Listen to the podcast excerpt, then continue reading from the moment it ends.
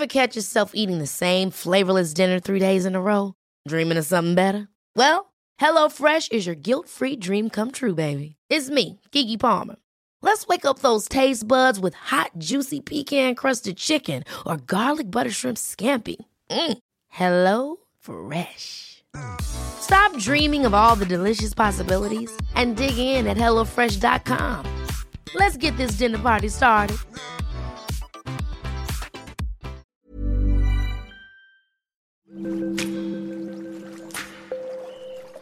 Aderezo presenta Qué sabroso con Gerardo León.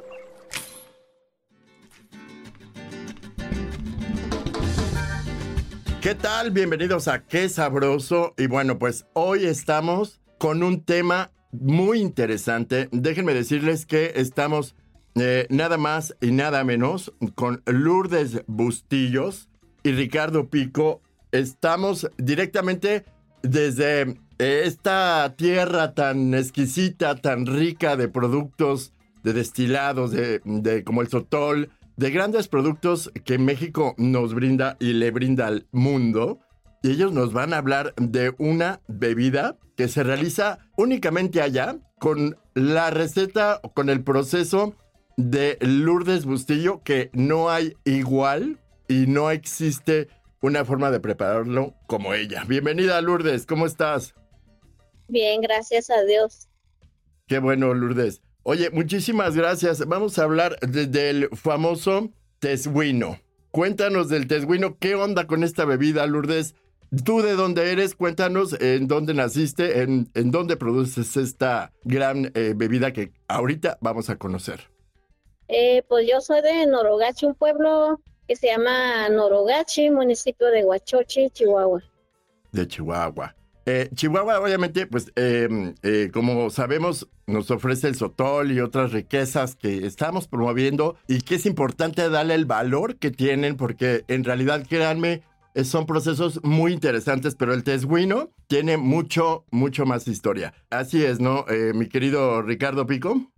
Sí, así es, pues es la, la bebida, es una bebida, un fermento, ¿no? a base de maíz y, pues llevan, se lleva preparando por generaciones, ¿no? Este es, una bebida celebratoria. De acuerdo. Lourdes, cuéntanos, ¿cómo empiezas en este, en este mundo del tesguino? ¿Cómo descubres y cómo nace esta bebida que a lo mejor también viene de, pues, de tradición, de generación en generación de allá de Chihuahua, ¿no? Sí, pues el tejuino es la, bebida tradicional que nos enseñaron cómo preparar los ancestros de, pues antes, los de antepasado, que, que entonces pues no se conocía ni otra bebida más que el tejuino.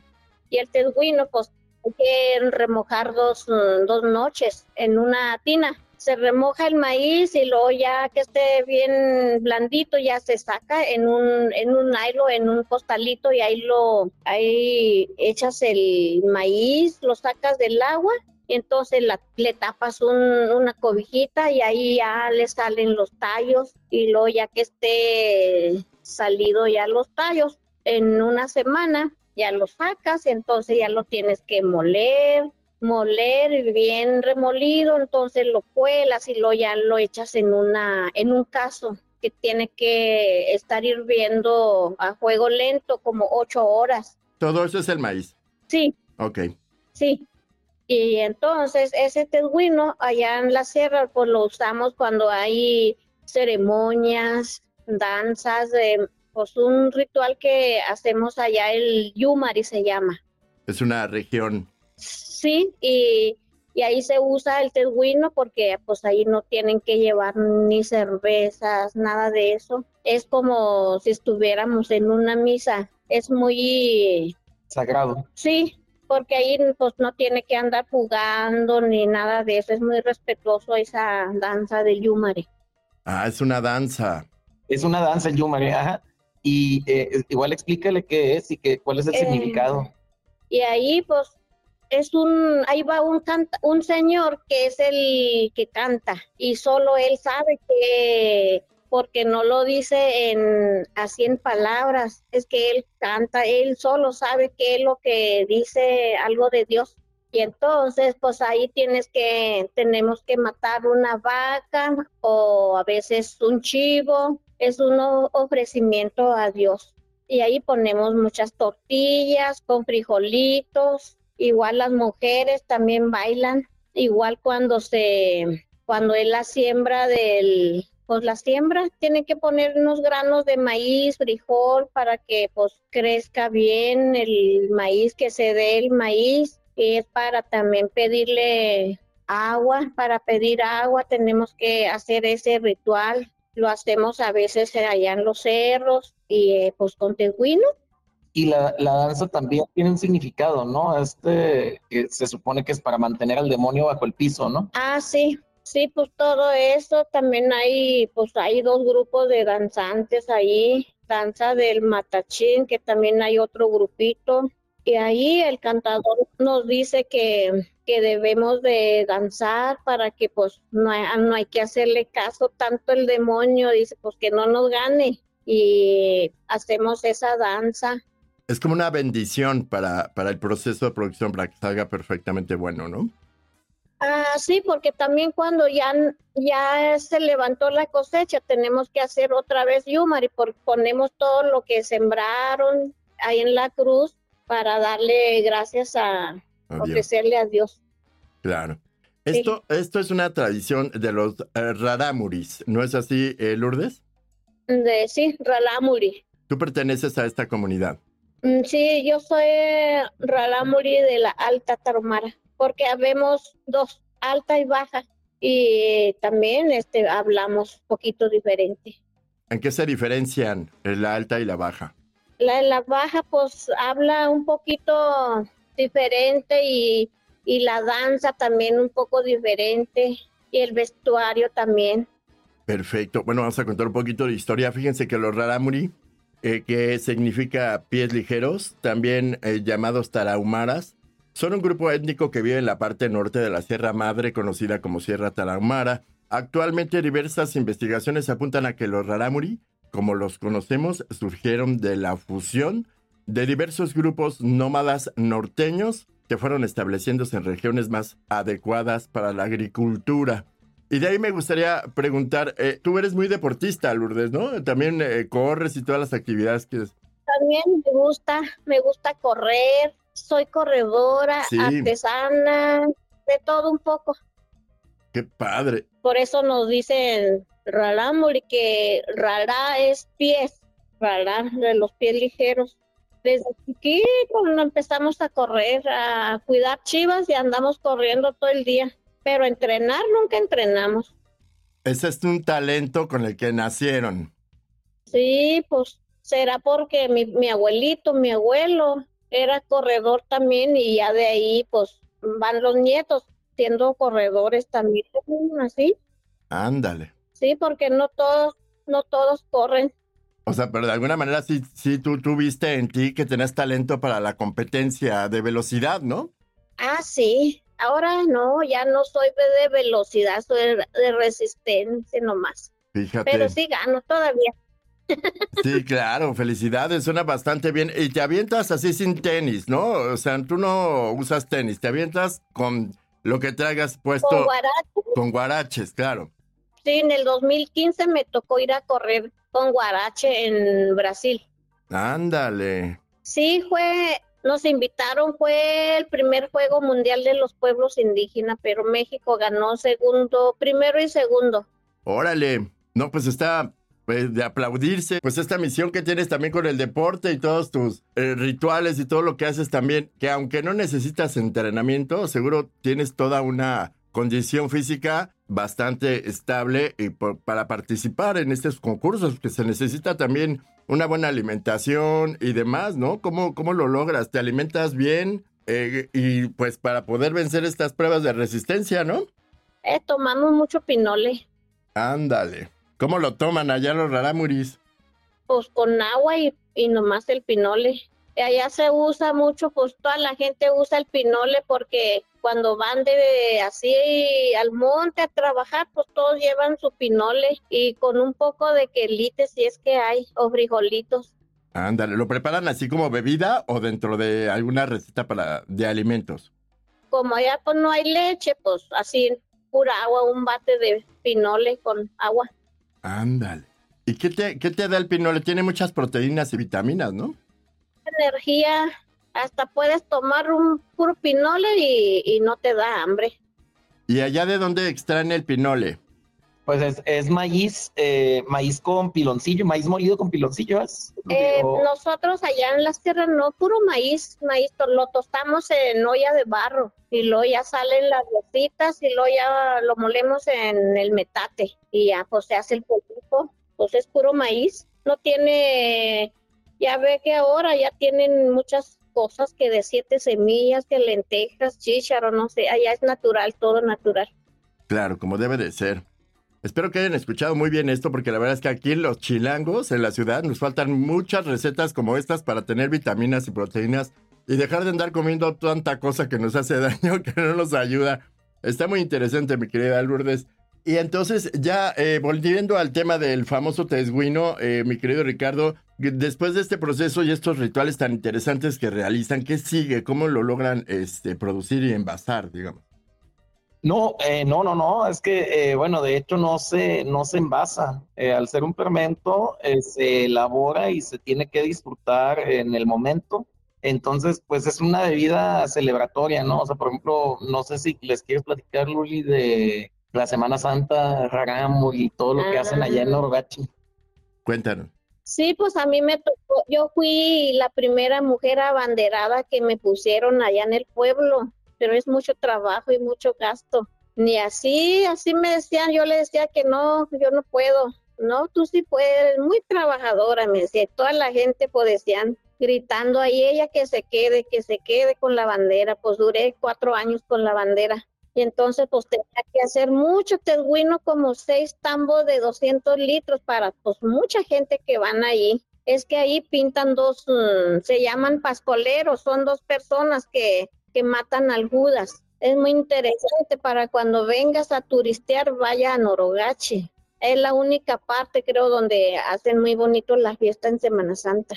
Y tiene que hacer mucho teguino porque hay como 15 grupos de danzantes y van, te visitan y, ya- y tienes que darle, darle unas huejas de teguino y mucha comida para toda la gente. Pues aquí Ricardo me ayudó mucho con el apoyo de la comida, cigarro, café y todo, me apoyó mucho también cuando yo estaba de abanderada.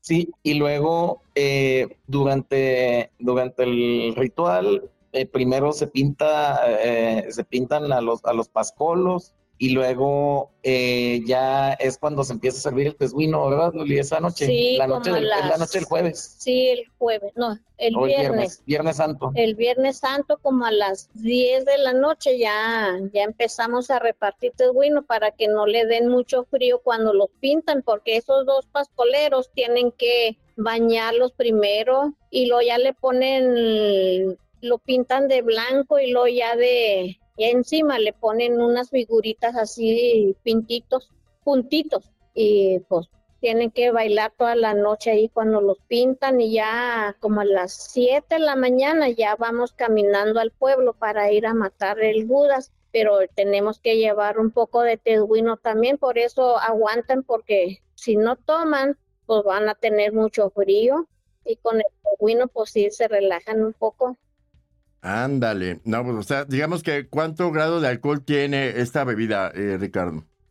Eh, como entre dos y medio y tres y medio, más o menos. Eh, digamos que es eh, ligera, pero sí, pues es puro maíz, ¿no? Entonces también, eh, pues es, eh, es llenador, por así decirlo.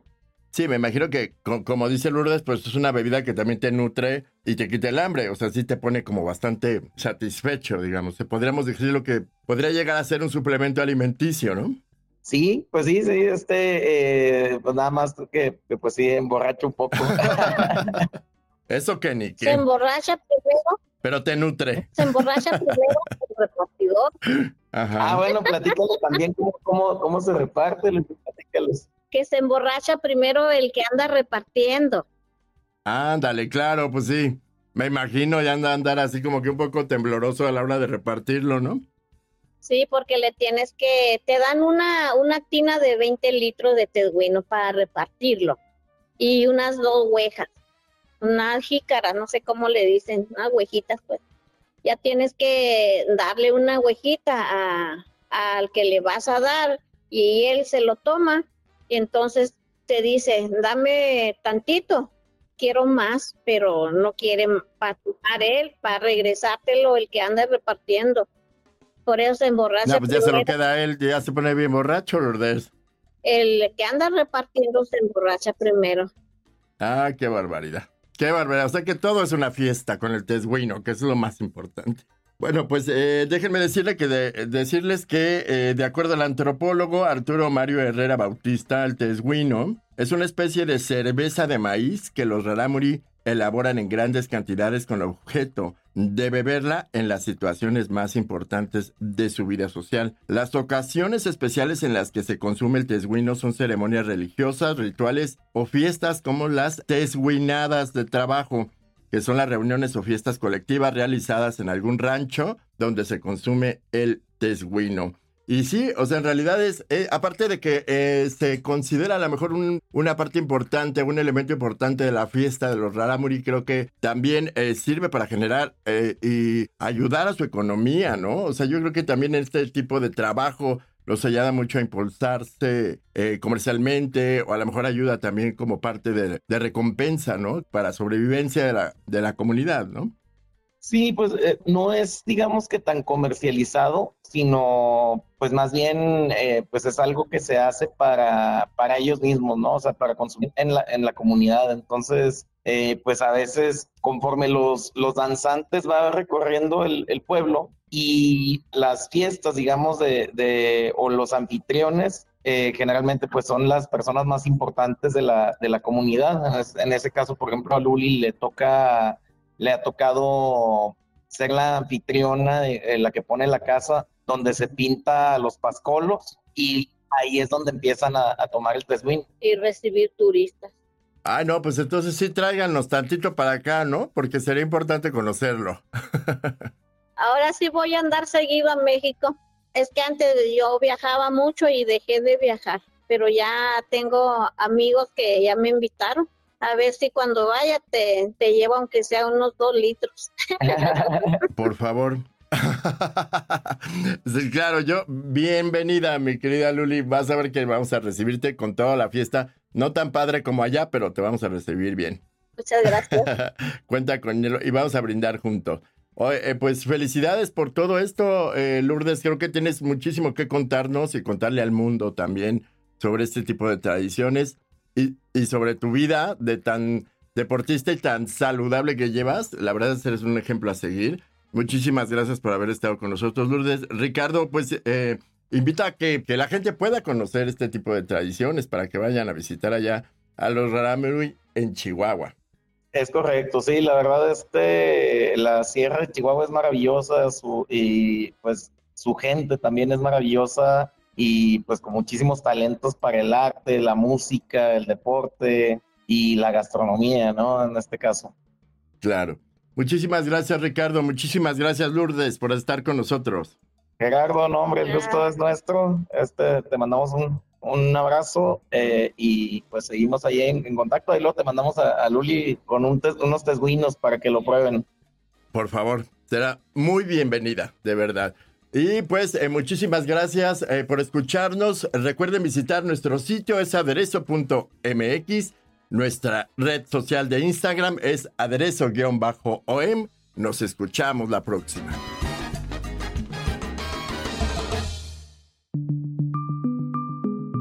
Es una producción de la Organización Editorial Mexicana.